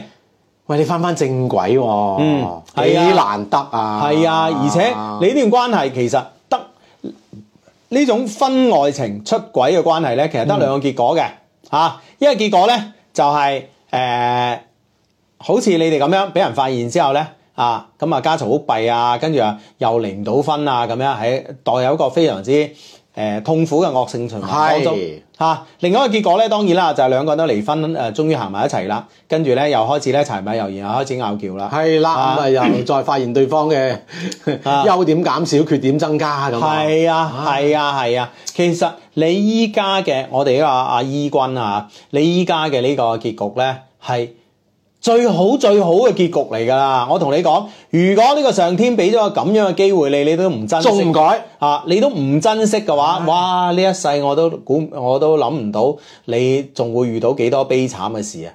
因為真係咁樣啊！我哋我哋坐過大啲打過麻雀都知嘅啊！一手十三幺自摸，你自己打彎咗之後呢，啊啊咁啊，跟住呢，一輪啊，好耐一輪都唔會有好牌俾你、嗯，啊！所以而家呢，喂，即係上天已經打手好牌俾你啊，眷顧你啦，已經屬於係係啊嘛，你都算好彩到唔好彩到不得了，好彩到唔恨㗎啦。如果你呢個時候你仲有心有不甘嘅話咧，我只能夠講你咧就係真係呢個人咧真係太貪心 啦。啊，咁上天已經用呢種辦法啦，令到你咧就係懸崖勒馬，同時嗬。咁你仲唔收手咁樣係啊仲喺度即係啊掛住呢樣掛住嗰樣係啊其實佢講開離職，其實會唔會都係一個即係如果有即係有呢個門路嗬，有呢個機會，其實我諗都係好啲嘅。嗱我覺即係得咁你少嗯見啊嘛，起碼嗱，我覺得咁樣咁啊，咁啊講翻對呢個二零零三嘅識呢個成個經濟形勢嘅一個預測啦嗯吓，咁我覺得咧二零零三嘅經濟形勢咧，誒可能會有向好嘅呢個動力。嗯哼。但係咧，其實到最後咧，其實真正可以去到幾好咧，我都係打一個好大嘅問號嘅。其實道理上嚟講咧，誒、我唔係特別睇好嘅。當然啦，咁我覺得經歷過一場三年嘅疫情之後咧，嚇、點都應該向好啦。係、啊但係咧。啊，即係去到低最低谷啦。係啦，啊係啦，係啦。但係咧，嗱，其實咧，但係你話真係有充滿好大好大希望咩？其實我心裏邊咧都唔敢咁樣作咁樣嘅預想嘅啊。咁有見及此咧，我哋嘅 friend 係屋企嘅家庭經濟支柱。係咁，如果你揾唔到一份更加好嘅工作，呢、個好啊指收入啊啊，同埋工作環境等等啦、嚇咁啊做唔做得長啊呢啲嚇。如果你揾唔到一份咧更加好嘅工，咁其實你一家啊四口有三個人咧擘大口等住你嘅，啊咁我覺得你無論你之前咧，你覺得你同你太太關係有幾咁唔好嚇、啊但係咧佢無疑都係你嘅親人，你兩個嗯女都係你嘅親人，所以咧唔應該再做一啲草率嘅決定咧，令到佢哋嘅生活質量咧降低嘅。嗯當然啦，如果你話跳槽係一個踏板，令到你嘅事業咧更上一層樓，梗係係走啦，係咪係先？啦，反正即係大家見到一定會尷尬啦，嗯又又令到你嚇嗰種心思思嘅感覺係嘛？可以斷絕所有嘅來往咧係最好。但係，問題咧，首先都好 似頭先 Hugo 話齋啦嚇，嗯屋企嘅經濟嗯，係首先要重要考慮嘅。係冇錯啦，嚇咁啊，係啦，咁啊，所以即係作為 friend 唔想鬧你咁啊，因為誒、呃我覺得即係該該講嘅，我哋啲 friend。誒，我唔知你自己而家有冇睇緊呢個直播啦。如果有睇緊呢個直播啊，該講嘅咧，我哋啲 friend 喺直播平台嘅呢個公屏上邊咧，啊啊都講晒啦已經講晒出嚟啦，打晒出嚟啦，咁啊，係咁啊，唔需要我講啦我唔需要我講啦，咁啊，係啦，我都唔需要所有人講，大家都明嘅道理。嗯咁呢個時候點做吓？係顯而易見吓。係啊，收手啦，早咁樣，唉唉，真係啊，唉，呢個世界呢個世界啊，係咯感情嘅世界咧係充滿色彩同埋充滿神秘感嘅啊，嗯啊咁樣令到咧我哋每一個人咧都忍唔住咧喺入邊探索咁啊。但係問題咧，大家首先要知道自己嘅定位，同埋知道自己咧而家處於一個點樣嘅身份同埋位置，係咪？嗯啊，人咧其實最緊要係知道咩時候應該做咩事啊！呢、個咧就係一個成熟嘅標誌嚟㗎啦，啊！係啦，咁啊，屋企嘅太太啊，雖然係冇做嘢，但係為呢個家庭付出，我諗你自己都會感受得到嘅。係呢、係個啦，互相啊一齊啦。係呢、個非常好啦。廣告時間，緩和下氣氛啦，咁啊。跟住落嚟係廣告時間，就嚟過年啦，送禮點可以少咗？好好食又有面子，大人小朋友都中意嘅前途無量新春傳統禮盒呢，入邊有好食嘅傳統賀年食品，有靚酒，有利是封，超美顏值，超高性價比，超強心意，耶耶耶耶！無論自用定係送俾姨媽、姑姐、叔伯、兄弟、好朋友，都有一份好美好嘅新年祝福。而家仲為大家搭配咗紅酒套裝禮盒，勁打三五折，攞咗我條命啦！不如即刻上官網搶購啦啦啦啦啦！好咁啊！大家咧而家睇緊呢個直播嘅期間啊，大家如果睇緊呢個抖音直播嘅話咧，可以點擊屏幕下方嘅呢、個誒、呃、購物車。咁啊，我哋今晚咧就我睇下一共有幾多個啊！我哋一共有十五個產品，十五個產品咧，大家可以購物車裏邊睇到嘅，同埋咧喺睇直播嘅期間咧一齊購買嘅。當然啦，就誒、呃首推咧就前途無量新春禮盒套裝啦，就係、我哋呢、個每年啊一些事一些情咧都會推出嘅呢個傳統嘅賀年食品咁啊，包裝咧就係喺設計到咧好傳統咁樣嘅啊，係咁啊啊有美滿嘅油角啦，咁啊誒有愛嘅椰子餅啦，咁啊誒樂觀嘅笑口棗啦，咁樣然之後咧就係呢個自信嘅牛耳仔啦嚇，同埋呢個誒哎呀呢個咩啊我唔記得咗啊，弊家伙啦，業務唔熟悉啊，健康嘅功夫酥嘅啊，因為功夫酥功夫酥咧我哋今年係第一次出嘅啊，所以咧唔記得咧都情有可原嚇 啊，咁咯，嗯冇錯啦啊功夫蘇冠健康，健康，健康。係啦，咁啊健康嘅功夫 show 咁啊，咁啊大家咧都可以咧，誒、喺直播期間咧，就係、無論你睇緊抖音直播啦，定係微信小程序嘅直播啦，都可以咧誒、點接誒、點擊我哋屏幕下方呢個購物車啦，咁啊，咁如果你係睇緊呢個小程序嘅直播咧，你點擊屏幕下方呢個購物袋咧，咁購買產品咧都可以參加我哋一些事一些情一塊過年嘅呢個活動嘅。嘅。咁啊，如你睇緊呢個抖音，咁咧就可以咧上我哋抖音上面咧用今晚嘅呢個滿減券啊！呢、個滿減券咧就係一百蚊減二十蚊，三百蚊咧就減一百蚊嘅啊！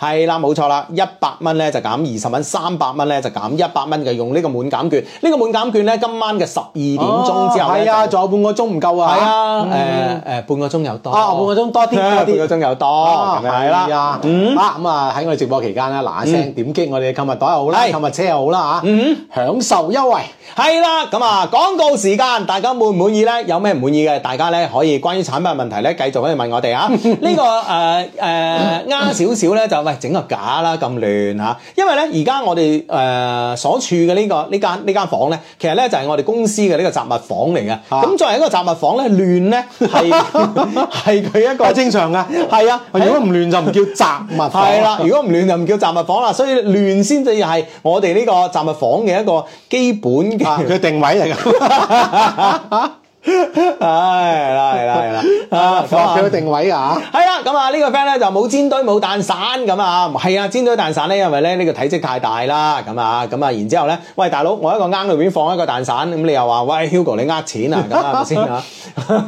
係咪先？咁啊，所以咧我哋咧揀咗啲誒其他嘅過年嘅食品，過年咧一定要有油角啦，一定要有笑口棗啦，咁係咪先係啊嚇？啊過年必備咧，啊全部過都年有禮盒。嗯，冇錯啦，咁啊，好咁啊，呢、個 friend 哇，果然咧同我哋分享啲開心嘢啊，嚇，係點啊嗯？點啊點啊點啊？呢個 friend 咧就話誒 Hugo 啊，我有一棟咧毛坯七層嘅自建房想出售啊，誒點樣可以快啲出手咧？咁樣嗱，快啲出手嘅方式咧就係你可唔可以咧將佢分拆呢個產權證？啊，如果你一棟咁賣咧，的確咧要即係即係買家要俾好大嘅資金啦，係咪先？係冇錯啦，啊咁啊買家咧一次過咧要俾一嚿錢啦，咁啊係此啊此其一，咁啊此其二嘅話咧，其實咧誒、呃你嘅價錢咧同人咧基本上冇冇。即係冇乜議價嘅優勢嗯啊啊，冇乜議價優勢，所以咧你而家咧睇下通過咩方式啦，可以將呢棟誒、呃七層嘅分拆分拆出嚟容。唔容易分拆其實？誒、其實咧就每個地方有每個地方唔同嘅政策，係、哦啊，咁呢樣嘢咧，我好難答你阿志呢個問題，係嘛係咪先？啊，你要俾 錢，關鍵就係睇邊個去拆啊！啊 你要俾錢我先會同你講嘅。啊咁啊，盡快咧就分拆咧，就係容容易賣賣出啦。 係啊係啊，同埋埋有議價能力啊嘛，係咪先嚇？係大家都知道啊，你而家屬於批發，係咪先啊？如果咧你將我拆散咗呢啲產權證咧，你呢個屬於零售，係咪先？咁價錢當然高啲啦。啊，零售單價會高翻啲啊唉，冇錯啦，咁啊，好，咁啊，誒、呢、個呢呢、個 friend 話咧就，唉，呢兩條友啊咁多年嚟都係咁求其嘅啦。咩叫求其？呢、個率性，叫 隨意，係啊叫灑脱，哇係咪先？叫不羈啊係嘛？唉，咁啊， 呢、個呢、個 friend 話，誒、呢、個 friend 話專業意見，誒、梗係要收費㗎啦，咁樣係嘛？啊同埋阿志，你又冇一棟樓，你問我嚟做咩啊？你？ 咁啊係，咁啊係係啊係啊。你識呢啲對於你嚟講係冷知識嚟嘅，阿志啱唔啱啊？係啊，啊最冇用嘅冷知識關鍵。唉，呢、個簡生話相低啊！誒、從二零零六年啊，高中嘅時候咧就聽你嘅節目啦，到而家咧二零二三年啦，十七年啦，陪伴我成長啊，從懵懂少年咧到成熟老男孩咁啊，咁都 OK 啊嚇。係啊，關鍵可以成長呢樣好緊係要啊啊，都係變咗成熟啊嘛，係咪先係啊啊？如果唔係嘅話，即係從懵懂少年變成懵懂中年咁啊，即係 即係幾幾幾唔好啦咁啊！咁樣啦。唉冇錯啊，呢位 friend 下星期一咧去新公司翻工啊，希望順順利利啦，唔讀都靚咁啊，讀咗仲靚啊，係一切順利嘅嚇。嗯啊咁啊，呢個 friend 話啱啱拍咗個新春禮盒套裝啊，記得送個開瓶開酒器咯喎，開瓶器咯喎啊，多謝咁啊！你有冇備註啊？啊，你有備註先得嘅喎，如果你冇備註冇備註可能冇嘅咯。不過我哋開瓶器都唔知有冇啦，你唔好話啊，你啫先備住處係啊係啊先，有就俾嚇。有啊俾你，有一定俾你係咪先啊？留翻嚟過年咩？係咪先啊？ 啊！呢個 friend 叫唔搖就滾啊！佢話我太太琳琳咧十二點就生日啦，麻煩啦，你哋開金口祝佢生日快樂啦，係嘛？係生日快樂，生日快樂啊！係係咁啊，好咁啊，誒呢個 friend 阿彭于晏話：呢啲咩酒啊，你哋都賣咩？咁啊係啊，賣啊賣啊！唉，講起彭于晏又係又係即係，點啊？唉一殼眼淚啊！關你咩事啊？佢又你又咩一殼眼淚啦嗱，彭于晏咧係今年咧就誒、呃代言咗誒呢個馬爹利嘅名士，嚇！啊，係係啊啊！我我我啊睇個體育新聞嗰陣時見到有係冇有錯。呢個廣告，你睇體育新聞。即係佢喺體育頻道播廣告啊，哦播廣告啊，係啦係啦，就哦，呢呢誒廣告唔係晚晚六點九咩咩咩百年糊塗酒咩咪古天樂咩人哋都有呢個啊嘛，都有 OK，OK，OK 馬爹利名士嘛 OK，OK，OK，OK，OK 係啊係啊係啊，係咯，咁啊據聞咧，誒、彭于晏今年做馬爹利名士嘅宣傳嘅費用係啊，已經係我當年嘅費用嘅一百倍，係嘛？係宣傳喎、唔係話唔單止係俾佢啊，唔啊唔係話俾佢嗰嚿啊。啊宣傳咁俾佢嗰嚿咧，我唔 知啊，呢個商業秘密嚟嘅。哦 OK 但係宣傳嘅費用咧，就基本上係公開嘅，啊，係嘛？咁你點樣學眼淚法啊咧？咁有時真係睇下係咪先嚇係 嘛？啊！即係人之間咧，好怕比較嘅。 你點係要追我兩嘢咧，阿 志？你點樣係點解要係都追我兩嘢咧？你 啊，啊！你即真係問其係所以 然啊嘛，啊！你真係啊！你即係人俾人係嘛？ 啊！你真係啊！唔想同你講嘢啊！唉，真係啊！唉真係啊！係好啦，咁啊，節目嘅最後咧就係、呃有首好歌咧送俾大家嘅咁啊，咁呢、首歌咧同樣地咧係嚟自呢、個誒、呃、顧嘉輝先生同埋黃霑先生嘅呢個作品咁啊，嗯嗯，咁樣你就呢首啦嚇、OK，咁啊，希望咧大家有個美好嘅晚上。 OK，拜拜。誒、重哎嚟過，重嚟過。天空中，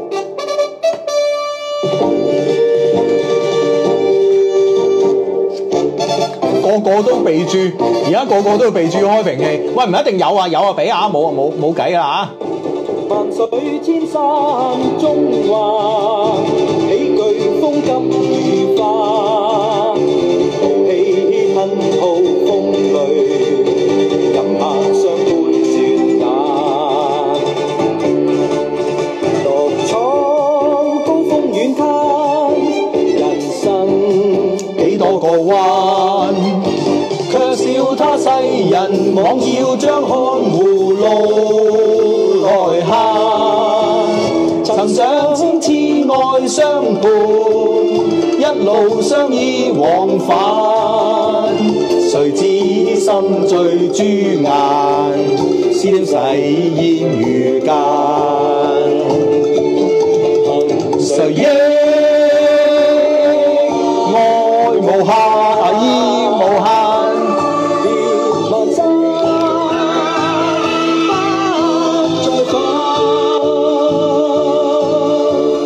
不再返。